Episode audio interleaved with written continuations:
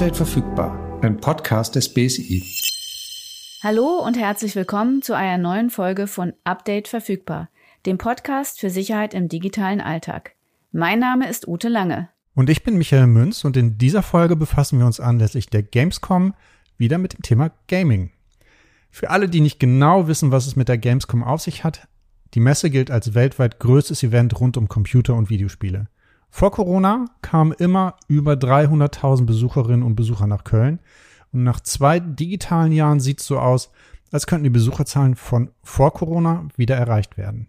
Das BSI ist auch vor Ort und das ist für uns ein willkommener Anlass, uns noch einmal mit dem Thema Gaming zu beschäftigen und dazu mit einem Experten zu sprechen. Ja, noch einmal, weil wir letztes Jahr auch schon ein Gespräch zur Gamescom hatten. Damals mit einem Kollegen aus dem BSI, Florian Bierhoff war hier. Das war ein sehr interessantes und auch unterhaltsames Gespräch. Das ist immer noch online. Wer es noch nicht gehört hat oder nochmal hören möchte, ist eigentlich auch eine ganz super Urlaubslektüre. Sagt man das für Podcasts? Das weiß ich gar nicht so genau. Ich auch nicht. Können wir ja mal checken. Aber kann man auf jeden Fall im Urlaub hören. Apropos Urlaub, du hast deinen schon hinter dir. Was hast du gehört? Ich habe gehört, was ich jeden Sommer im Urlaub höre, nämlich eine Platte, die ich mir im Alter von 16 Jahren gekauft habe, On the Beach von Chris Rea. Oh, wer will nicht am Beach sein?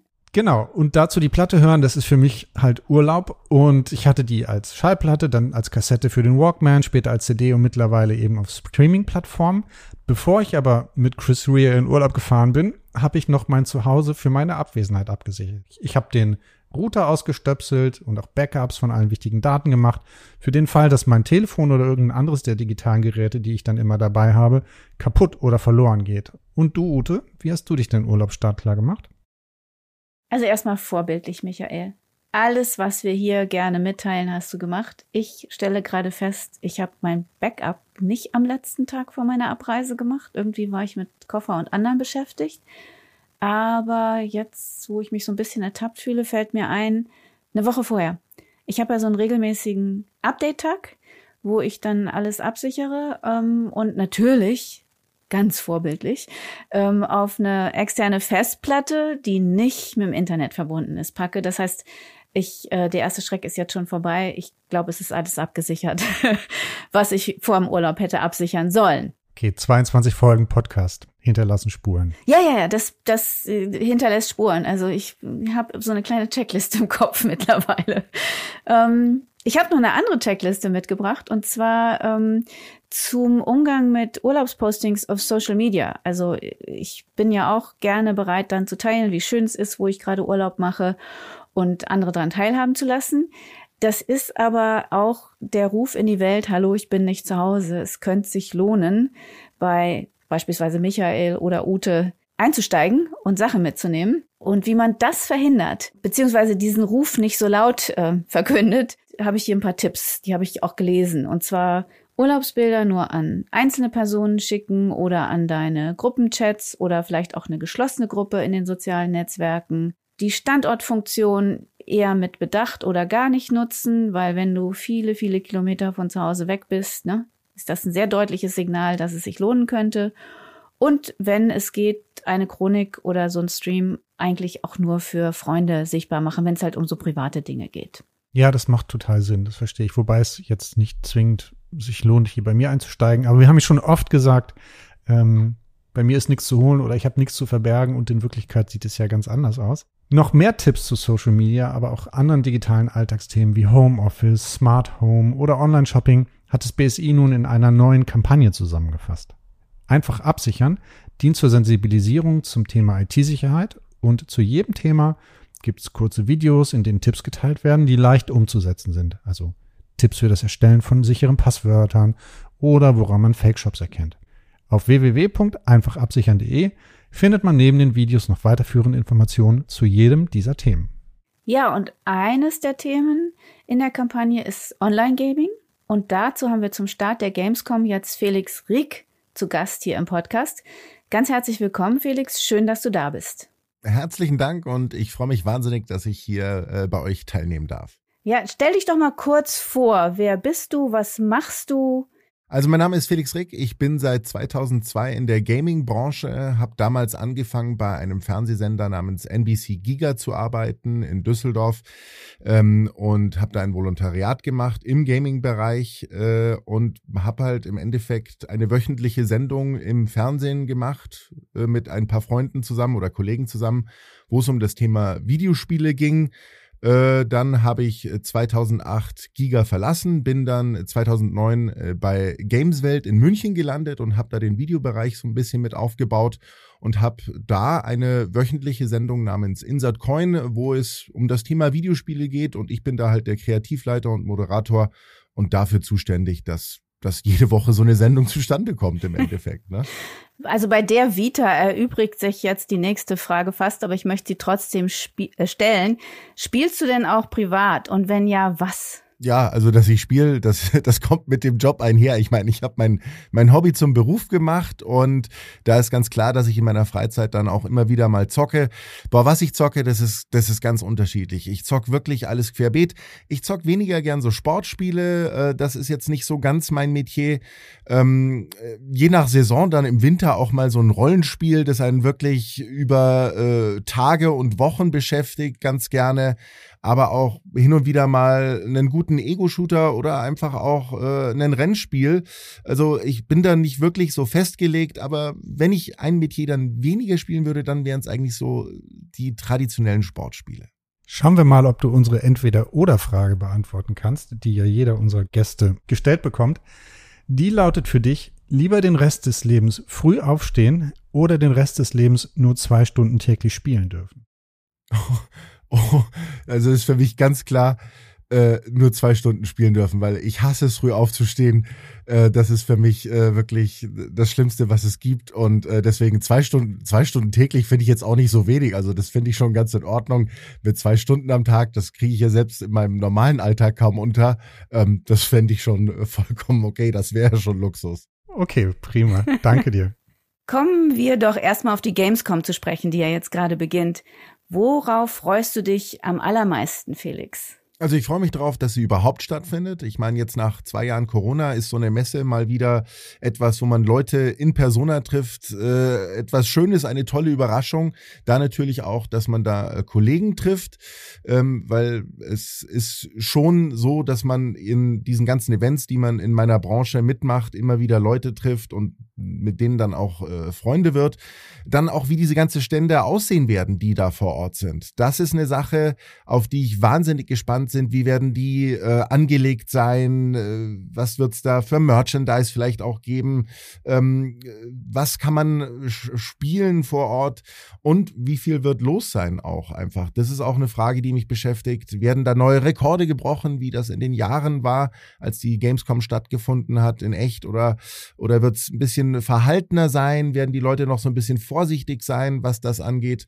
Äh, das, das wird ganz interessant sein, das zu sehen. Du hast gerade schon Stände erwähnt. Hast du schon Gelegenheit, ein bisschen zu gucken, welche Hersteller oder Anbieter da sind? Weißt du schon genau, wo du als erstes hinlaufen wirst?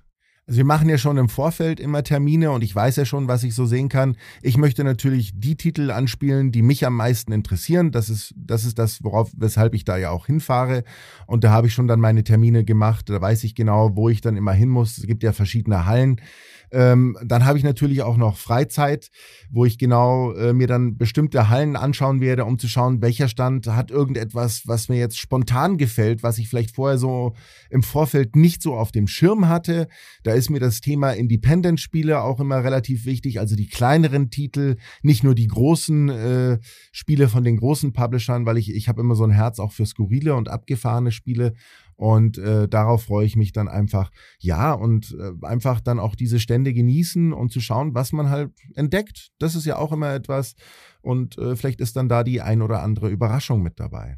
Können wir dann irgendwelche großen Neuigkeiten, irgendwelche Game Changer, um das Wort mal in diesem Zusammenhang zu nutzen, können wir die erwarten oder wird es jetzt erstmal nur in Anführungszeichen ein, wir fangen mal wieder richtig an, uns zu begegnen, treffen? Das ist natürlich die, die Frage nach den Gamechangern. Also äh, es gibt natürlich Sachen, die im Vorfeld für Pressevertreter, wie ich es einer bin, die schon gesagt werden und wo ich weiß, dass sie gezeigt werden, aber da darf ich dann im Vorfeld, auch wenn es jetzt so kurz davor ist, äh, nicht sagen, weil ähm, sonst bricht man ein Embargo, das man auferlegt bekommt und das wäre gar nicht schlecht, weil äh, das wäre richtig schlecht und äh, das, das, das kann ich nicht mit meinem Gewissen vereinbaren. Aber ähm, ja, es gibt definitiv ein paar Titel, auf die ich mich freue. Und ähm, da gehört auch die ein oder andere kleine Überraschung dazu, über die ich nicht sagen darf. Aber ich finde es ja überhaupt schon gut, dass es sowas geben wird, weil ich finde, das ist so das Salz in der Suppe. Die Sachen, von denen man im Vorfeld erfährt, darauf stellt man sich ja schon so ein bisschen ein. Aber die Sachen, von denen man überrascht wird, das ist immer so das, worauf man, finde ich, am meisten Bock hat und wo man dann eigentlich erst im Nachhinein genau weiß, ob einen das begeistern wird oder nicht. Aber ich finde das Ungewisse in äh, Bezug auf Videospiele immer das Interessanteste. Also du hast jetzt eine wahnsinnige Spannungskurve aufgebaut, dass ich jetzt schon drauf warte, was da so alles veröffentlicht wird. Obwohl ich, habe ich ja schon mal gesagt, gar nicht so die Online-Gamerin bin, aber ich werde diesmal ganz genau gucken, was da so alles Neues ist. Wir sind ja hier ein Podcast, der sich viel mit äh, Sicherheit im digitalen Alltag beschäftigt. Deswegen wollten wir da auch mal ein bisschen mit dir drüber sprechen. Das ist ja gefühlt viel, viel wichtiger geworden. Also zumindest in der Zeit, in der wir den Podcast machen, haben wir den Eindruck, da kann man gar nicht genug drüber wissen, weil es so viele Möglichkeiten gibt, dass einem da was passiert oder man vielleicht auch andere mitgefährdet. Wie ist das denn in der Gaming-Welt? Sind da jetzt alle, die Online-Gaming tatsächlich auch Highscorer bei der digitalen Sicherheit? Das ist wirklich auch ein Thema, das immer präsenter wird einfach, weil man braucht ja mittlerweile für fast alles irgendwie ein Login. Man muss ein Konto erstellen, ein Account erstellen, sei es jetzt, wenn du bei der Xbox dich irgendwie einloggst, da musst du ein Konto haben, bei der PlayStation oder wenn du bei Steam auf dem PC du musst überall deine Daten abgeben. Und dann ist es noch so, dass du dann teilweise noch für, für weitere Sachen, für Electronic Arts oder Ubisoft, die haben ja auch alle ihre eigenen Shops oder ähm, äh, Plattformen, über die man dann die Spiele startet. Da muss man dann ebenfalls nochmal die Daten abgeben. Und da ist es eben schon wichtig, dass man auch so ein bisschen drauf achtet, dass man vielleicht nicht überall das gleiche Passwort hat oder eins, zwei, drei, vier, fünf und äh, ein Ausrufezeichen, das reicht halt dann nicht, äh, sondern da muss man halt ja wirklich auch so ein bisschen gründlich sein und versuchen, ja, seine Privatsphäre privat zu halten und dass diese Daten ähm, dann eben nicht irgendwie ins Internet gelangen, weil da kann sehr schnell sehr viel Schindluder betrieben werden, weil dann natürlich oft, oftmals dann auch Kreditkartendaten eventuell hinterlegt sind und das kann dann definitiv problematisch werden. Wir haben auch mal geguckt, dass es beim Gaming ja jetzt auch mittlerweile wirklich nicht mehr nur darum geht, seine Spielstände abzusichern. Zum Beispiel, du hast ja auch schon so Kreditkarten und solche Daten erwähnt, die ja auch dann hin und her gehen. Drumherum gibt's ja auch noch eine ganze Peripherie von, von Anwendungen, die mit dazugehören. Also ich denke ja zum Beispiel auch so an Foren oder, oder auch so Discord-Server, wo sich dann Leute treffen, um sich auszutauschen.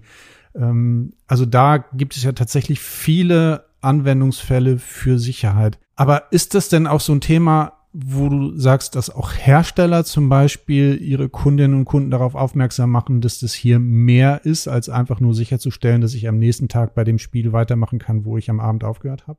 Ich bin der Meinung, da könnte definitiv noch ein bisschen mehr getan werden. Ähm, es ist halt immer so, es wird bei Spielen oftmals, ich hatte erst gestern so einen Fall, musste ich ein Spiel testen oder habe ich ein Spiel getestet.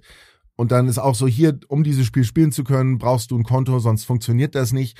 Und das ist halt dann so ein Übel, das macht man, äh, weil man weiß, man muss das jetzt schnell machen und äh, das wird auch relativ leicht mittlerweile präsentiert, dass es sehr, sehr schnell geht. Aber man macht es halt so im Nebenbei und ist sich vielleicht gar nicht so bewusst, äh, dass man hier Daten abgibt, dass die eventuell weiter benutzt werden und dass man diese Daten auch schützen sollte. Ist, ist die Frage, wie macht man das? Weil man möchte es natürlich als Spieler auch möglichst reibungslos haben. Ich weiß nicht, ob dann eine Zwei-Faktor-Authentifizierung, wo dann jedes Mal auf vielleicht dein Handy noch schauen musst, nicht dann auch eher dann so eine Sache ist, wo man dann sagt so, mh, hm, ja, dann spiele ich das Spiel lieber jetzt gar nicht, weil ich habe jetzt keinen Bock hier und ich will jetzt eigentlich nur schnell eine Runde zocken. Ist immer schwierig. Ich bin generell nicht so der Freund davon, wenn man für ein Spiel sich irgendwo registrieren muss und irgendwo seine Daten abgeben muss, ich fände es tatsächlich schöner, wenn, wenn ich das Spiel kaufe und ich kann es einfach spielen, ohne dass ich irgendwo mich einloggen muss und äh, meinen Namen und ein Passwort festlegen und irgendwie einen Account erstellen muss, muss ich tatsächlich sagen. Wird es denn bei der äh, Gamescom eine Rolle spielen, dieses Thema? Also ist das auch in den letzten Jahren wichtiger oder relevanter geworden für eure Szene?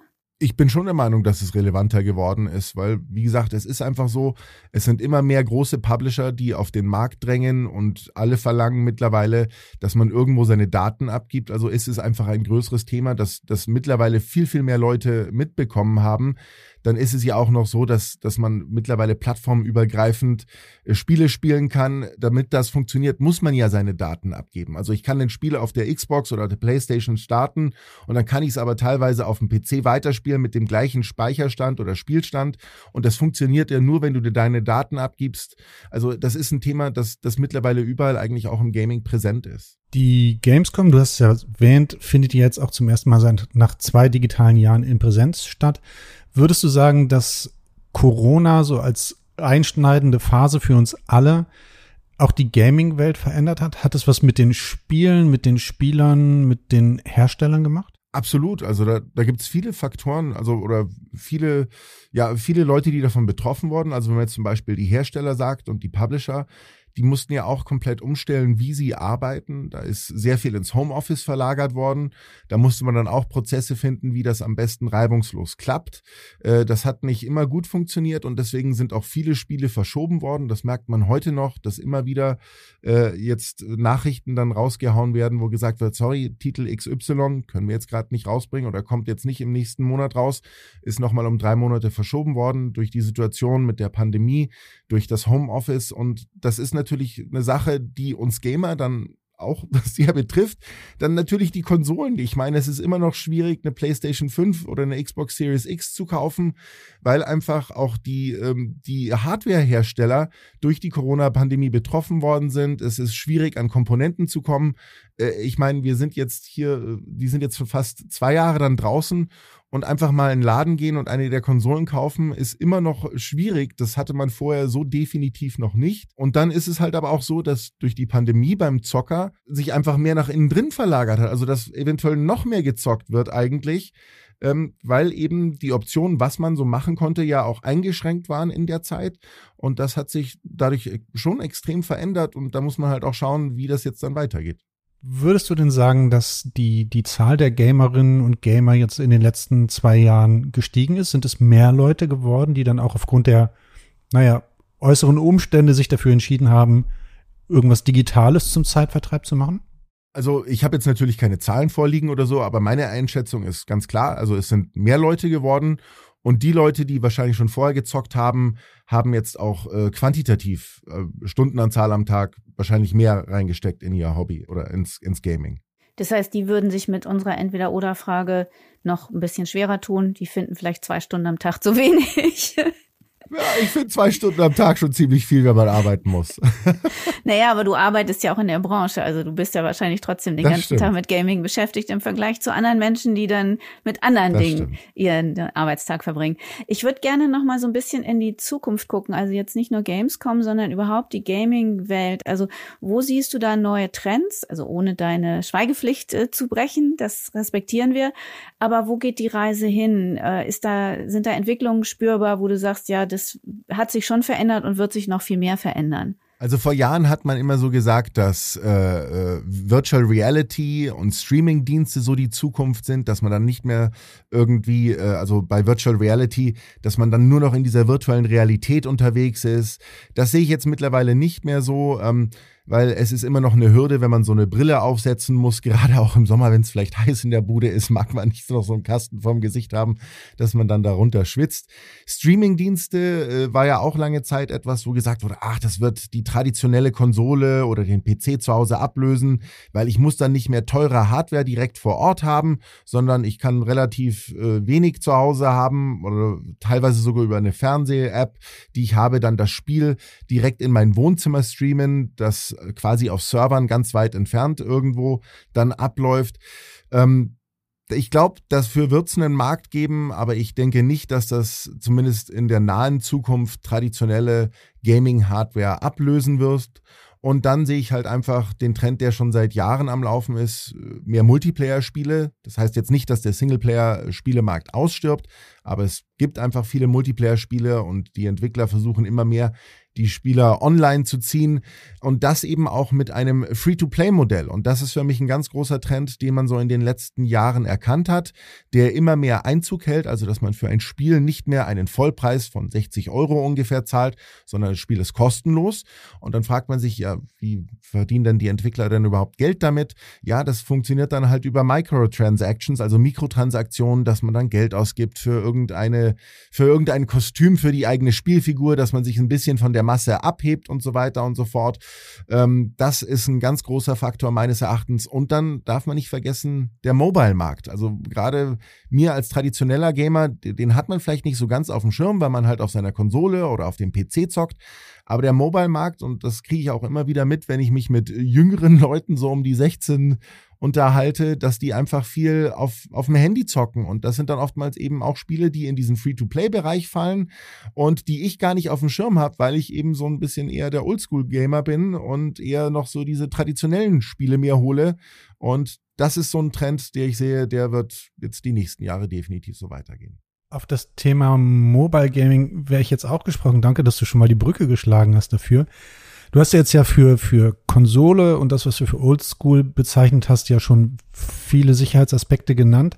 Gibt es denn beim Mobile Gaming noch andere Aspekte, die da mit reinspielen? Also ich persönlich denke ja immer, dass das Telefon, das ich dabei habe oder das mobile Gerät, jetzt zum Beispiel immer weiß, wo ich bin.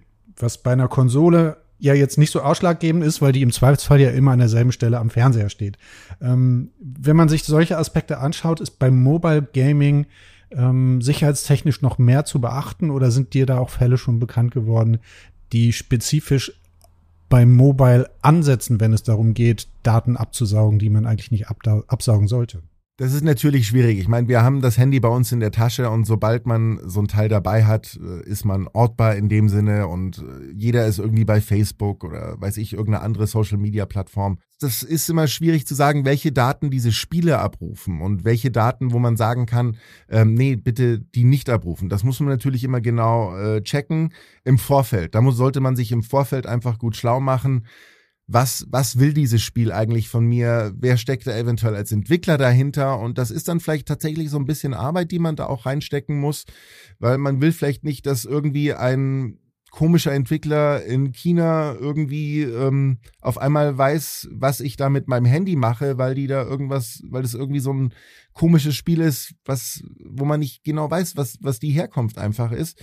Und was natürlich der Fall ist, es lässt sich übers Handy per Mikrotransaktionen in Spielen unglaublich schnell sehr viel Geld ausgeben.